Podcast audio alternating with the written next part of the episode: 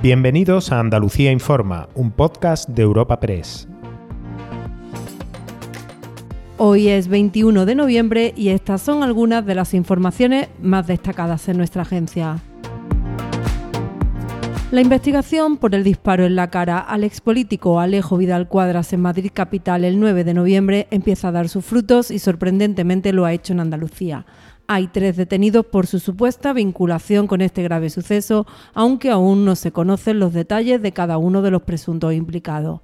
En concreto, hay un detenido en Fuengirola, en la provincia de Málaga, que podría estar relacionado con la moto en la que viajaba el autor del tiro. Pero ha habido dos detenciones más en Lanjarón, un pueblo de la Sierra Granadina, donde además de un hombre han detenido a su pareja. La investigación permanece abierta para dar luz a todas las conexiones con este llamativo suceso.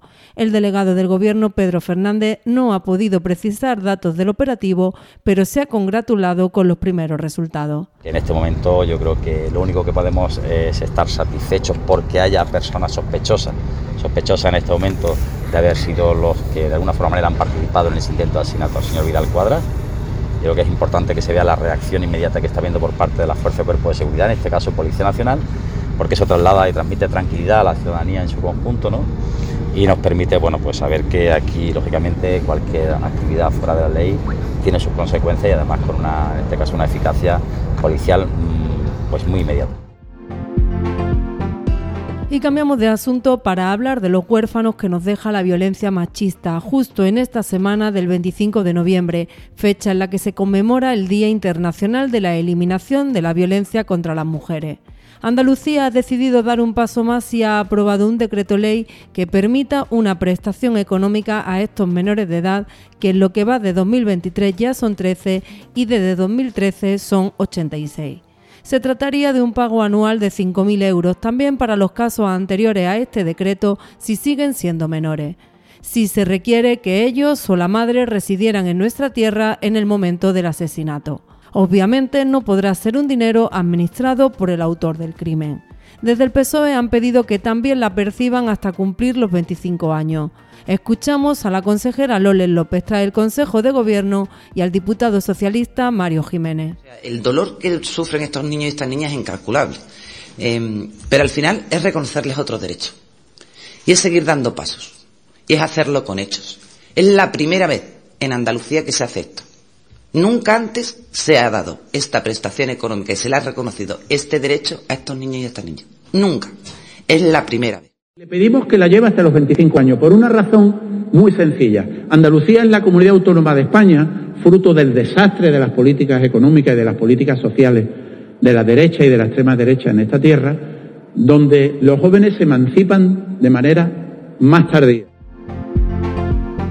Y para cerrar nos vamos a Jaén Capital. La noche anterior a las elecciones municipales del pasado 28 de mayo, el PSOE denunció a dos cargos del PP por supuesta compra de votos. El asunto acabó archivado y los dos afectados incluso anunciaron demandas por injuria y denuncia falsa.